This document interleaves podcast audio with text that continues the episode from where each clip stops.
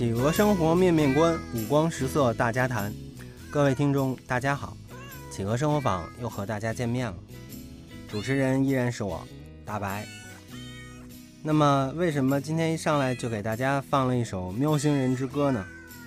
因为今天要和大家聊的这个话题啊，是和咱们腾讯的一位喵星人有关。从六月份开始，到过咱们北京爱马哥的同学肯定都知道，爱马哥多了一位预备店长。这位特别的店长上任的第一天就引来了众多 Q 哥 Q 妹的围观。说到这儿啊，大家可能猜到了，今天我们的主题就是咱爱玛哥的代理店长喵星人艾玛。那么既然聊到艾玛呢，就不得不提到我们今天的嘉宾。呃，今天我们也是非常荣幸的邀请到了来自咱北京行政部福利文化组的易达姐。据说将艾玛带进腾讯的伯乐就是我们的益达姐哦。那么首先请益达姐跟我们听众打个招呼。各位听众大家好，我是益达。嗯，非常高兴能请到益达姐来企鹅生活坊做客啊。那么也首先想请益达姐跟大家聊一聊。呃，您是如何跟艾玛相遇的？又是出于怎么样的想法，嗯，将艾玛带进了呃艾玛哥的这个新家的呢？嗯，其实应该这么说吧，嗯，艾玛是自己选择了艾玛哥，哦，我只不过是一个像一个见证者一样的去见证了整个过程。嗯，我记得大概是在六月份的时候吧，嗯，有一天。我们的艾玛哥的店伙伴说，在门口发现有一只小白猫，然后脏兮兮的，然后隔着玻璃就使劲看店里面，就企图想进来的样子。但是当时我们其实一直想想有个想法，就是在咖啡店里面养一只呃小猫，因为我们觉得咖啡店跟猫很配。是对，然后在一个。悠扬的这个音乐里面，然后非常慵懒的一只猫，可能会给大家带来一种身心上的一种放松。是的。结果我们想要的这只猫一直没有等到，后来艾玛就是用这种可怜兮兮的方式，然后闯进了艾玛哥，然后变成了艾玛哥的一员。哦，是那等于说，其实是艾玛自己来找到艾玛哥的。对对对，是他选择了艾玛哥，也算是一段缘分啊。那么其实，呃，艾玛作为咱们艾玛哥的店喵啊，嗯，我觉得艾玛应该也有很多的这种趣事儿吧。他来这儿也有三个三个月了，快。对。啊，那这这些趣事儿，一达姐能不能给大家回忆回忆？就是有没有一些比较好玩的跟艾玛的故事？嗯，其实，嗯，艾玛是一只，首先先描述一下它的长相，它是一个纯白色的一只猫，然后公猫，对，它是个小。猫弟弟是个公猫，然后嗯，它现在大概的年龄可能也是呃五个月的样子，对，才五个月，对，它现在应该是处于喵星人的青春期的这样的一个阶段。它来的时候还是一只小奶猫，它现在已经长成了跟成猫的感觉很类似了。然后它是一只短毛猫，然后因为它的眼眼睛的瞳孔是黄色的，所以。跟一般我们看到的蓝眼睛的猫不太像。嗯。然后艾玛的性格，因为它一直长在艾玛哥里面，然后每天有来来往往的人，嗯，所以他的性格其实比较外放。因为每天中午有很多人，多人来来摸他，见过世面的。对对对。所以，而且艾玛哥每天也有很多的活动，嗯，然后也有很多的这种讲座呀、会议呀、洽谈呀等等。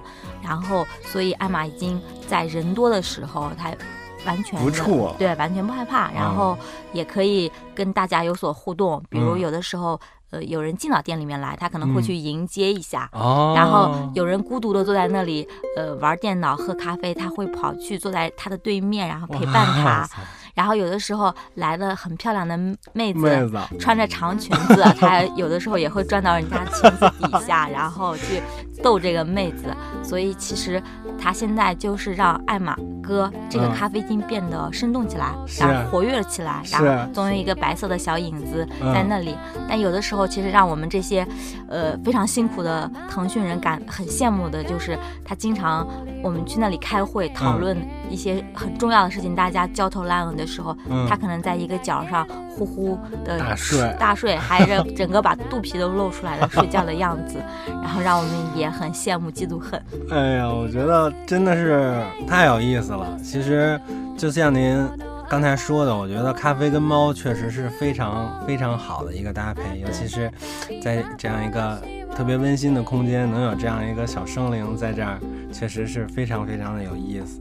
那呃，其实我也养过猫哈，但在养猫的过程当中，有这个非常温馨的时刻，肯定也有这种非常糟心的时刻。对，因为爱马哥还是咱们的这个形象店，还是陈列着很多咱们的周边的嘛。嗯。但其实猫的好奇心呢，本身又是非常非常强的。那有没有这种就是让大家觉得啊好崩溃的这种这种事情发生呢？艾玛其实她还是挺活泼的嗯，经常就是会飙猫，就是就是在店里面，因为我们店足够大嘛，五百八十平，所以它经常会在里面飞奔着跑来跑去。然后有的时候我们也有一些小的摆设的一些小的企鹅呀什么，它一过去那些东西全部都倒了。然后的确，这个有的时候我们的店伙伴们还也是会小小的头疼一下。对，但是我们也利用这个机会再把它重新摆一下，可能那个店的感觉又又有点不一样，换一个格局。对，但是对我们。卖的那些礼品呀，周边的产品，其实艾玛倒不会说对它进行破坏，他经常会去巡视。每每当来一个新的东西，他都要过去看一看，摸一摸，蹭一蹭。对，到了我的地盘了。对对对对，表达这啊，这是属于这个艾玛的管辖 范围之内了。然后我们经常来一些新品，我们也会让艾玛当这个。嗯，代言人，代言人，然后抱着这个我们的新的公仔去照相呀，对，然后我们其实也利用它去研发了一些周边产品，嗯，比如说我们咖啡厅咖啡的咖啡会有那个外卖贴，因为有很多人打电话会订外卖，对，然后那可能。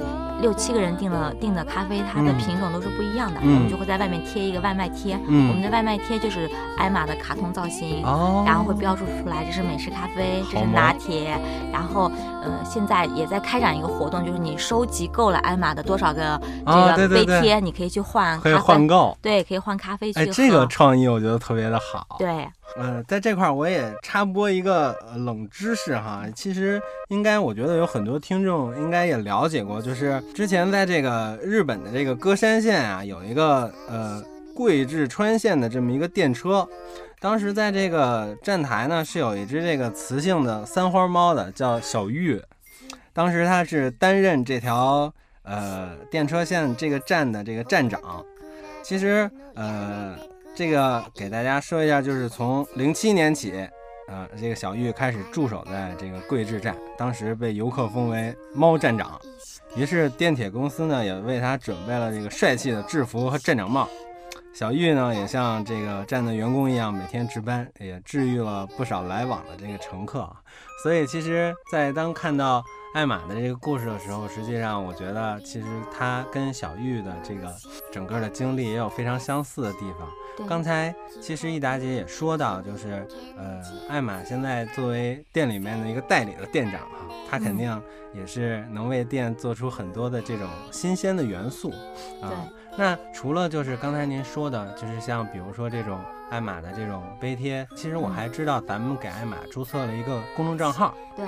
对，会发一些这种艾玛日常的一些这种小的故事啊，包括它的一些图片的，啊，这个想法是谁提出来的？是有怎么样的一个故事在后面吗？嗯，其实，嗯，艾玛，嗯，就他来到艾玛哥之后，好多人都来看他，嗯，然后也有人提出来说，哎，想周末就是去领养它，或者有人想。就想领养它，就把它带回家，变成自己的猫。所以，我们发现说，其实，嗯，在这种严肃的办公环境里头，和这种呃压力非常大的这种工作状态中，然后你在公司里头有一只呃毛茸茸的，然后很有治愈系的一个小动物存在，我觉得是非常不一样的感觉。对的。但是，可能并不是每个人都有机会每天去爱马哥。是。然后，尤其是西格玛的同学还离我们很远。对。然后，我们就想着大家去讨论说，怎么让。艾玛的这种形象呀，然后他的这种感觉，让更多的同事感受到。嗯，后来我们就想说，那就用微信的公众账号吧。然后我们就嗯申请了一个公众账号。嗯，然后会嗯不接的，嗯，就是非固定的去运营它，然后呃会以艾玛的口气写一些文章，然后配上她的图片，然后就发给大家去看。然后嗯，前段时间不是花千骨特别流行吗？对对对。然后我们就给艾玛画画了这个白子画版的艾玛，还有这个对沙姐姐版的这个艾玛，然后让更多的同同事感受到艾玛带给我们的这种温暖的这种。治愈系的这种感觉，对，其实我觉得这个活动特别好哈，就是它其实这是一个非常有爱的这样的一个活动。我也希望就是如果以后有这种机会的话，其实咱们可以，比如说给艾玛画像啊，或者说给艾玛画一家人呐，就是可以以艾玛哥的这个背景，其实有很多很多非常非常不错的活动可以。还还可以去做。接下来呢，其实呃，我们会有一段艾玛的这个专访的录音。那下面请听这个艾玛的专访。现在是艾玛店长在饮水的时间。店长非常聪明，可以用这个自动的水龙头啊，可以饮水。小舌头非常的可爱。店长海量啊，海量，真能喝，二斤起。刘三 店长，店长开始玩水了。艾玛店长，您您给我们谈谈您经营艾玛哥的理念啊？啊！哎呦！哎呀！别别别别咬了！别咬了！别咬了！别咬了！本台记者遭到了 艾玛店长的冷遇。由于打搅了店长的午睡，这也还没到中午呢，这上班时间呀，您醒醒好不好？艾玛，艾玛，吃肉，吃肉好不好？肉是不是极好的？哎呀，哎，终于叫了。您觉得 Pony 和 Martin 谁比较帅啊？啊，您都见过。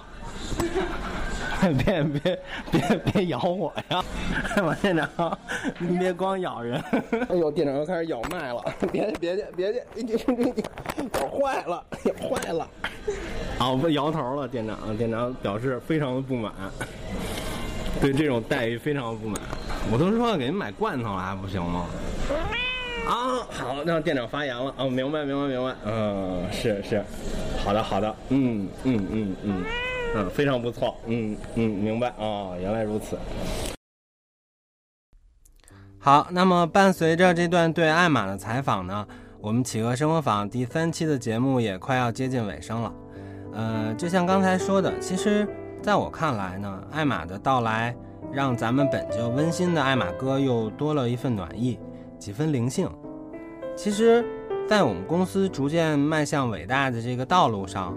我觉得少不了这些温馨元素的点缀，嗯，那在大家紧张的工作之余呢，也希望大家能走进艾玛哥，点上一杯咖啡，然后约上咱们的艾玛店长一起聊聊天。之前曾经有人说过，当你和喵星人对视的时候，实际上喵星人的表情是可以投射到人的脸上的，所以大家可以尝试想象这样的一幅画面：当你坐在艾玛哥挠着艾玛下巴的时候。你的脸上会不会也露出一丝轻松舒适的表情呢？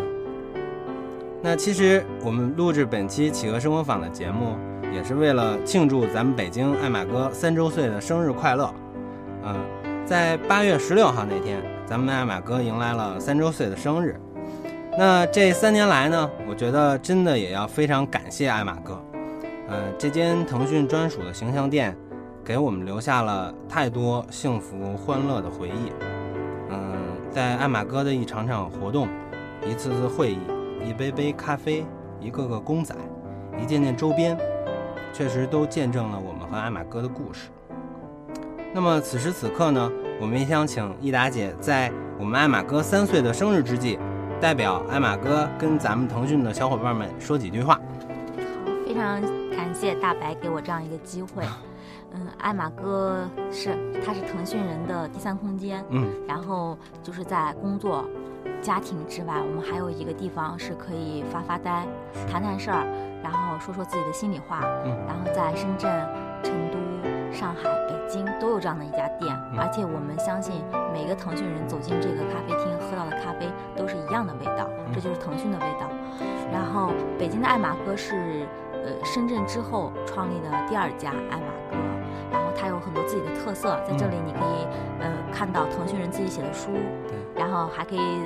遇到我们的艾玛店长，是的，然后还有很多很特别的明信片，也只有在北京可以买到，嗯，然后还有很多很很有意思的周边产品，嗯，我们希望在。第三年的时候，我们今年的主题叫做“涂鸦爱马哥”。我们发现了一套这个，就像这个涂鸦的这种明信片，嗯就像现在很流行的这种填色游戏、是填色书的这种感觉。我们是，嗯，四张贺贺贺年片，就明信片。然后明信片是成都的爱马哥、深圳的爱马哥、北京的爱马哥和上海的爱马哥。哦，你把这个太有意义了。对你把这些这四张嗯明信片的颜色涂完之后，其实你就完全了解这四家爱马哥。分别的特色是什么样子的？然后，嗯，除了这个活动之外，我们现在还有就是我们在现场做了一个涂鸦墙，嗯，然后我们也邀请员工来艾玛哥去把这个涂鸦墙的颜色涂满，然后它，嗯，包括在里面有艾玛的形象，然后除了这个之外，还有一些买一赠一的活动啊，或者集印花换咖啡的活动啊，等等等等。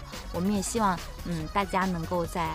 爱马哥里头感受到这种轻松惬意的这种感受，然后呃能够在这里放松一下心境，然后能够在努力的工作，然后也能在家里好好的生活，这就是我们嗯爱马哥的一个使命吧，也是艾玛要努力做到才能变成店长的一个 必经之路。是的，是的，嗯，非常感谢益达姐，就是嗯嗯代表咱们艾玛哥也是在艾玛哥三周年生日之际。嗯，给大家送出的一些祝福，允许大白在这儿，嗯，也插播一条广告哈，就是刚才丽达姐说到的这些活动呢，我我们将从八月十七号到九月十三号，那在爱马哥举办，嗯，届时还请大家多多参与。那在参与活动的同时呢，也别忘了去一定要和爱玛店长打个招呼哟。在这儿呢，还想给大家推荐一部片子，那有一部纪录片叫《猫步走世界》。那么也是在二零一二年上映的一部 NHK 的一个系列的纪录片。那这部片子由日本知名的生态摄影师岩和光照监制。呃，这部片子从猫的角度看世界，横渡爱琴海，翻越阿特拉斯山，路过伊斯坦布尔，徜徉安达卢西亚，足迹遍布五大洲，穿行在画卷之间，他却只拍同一个主角。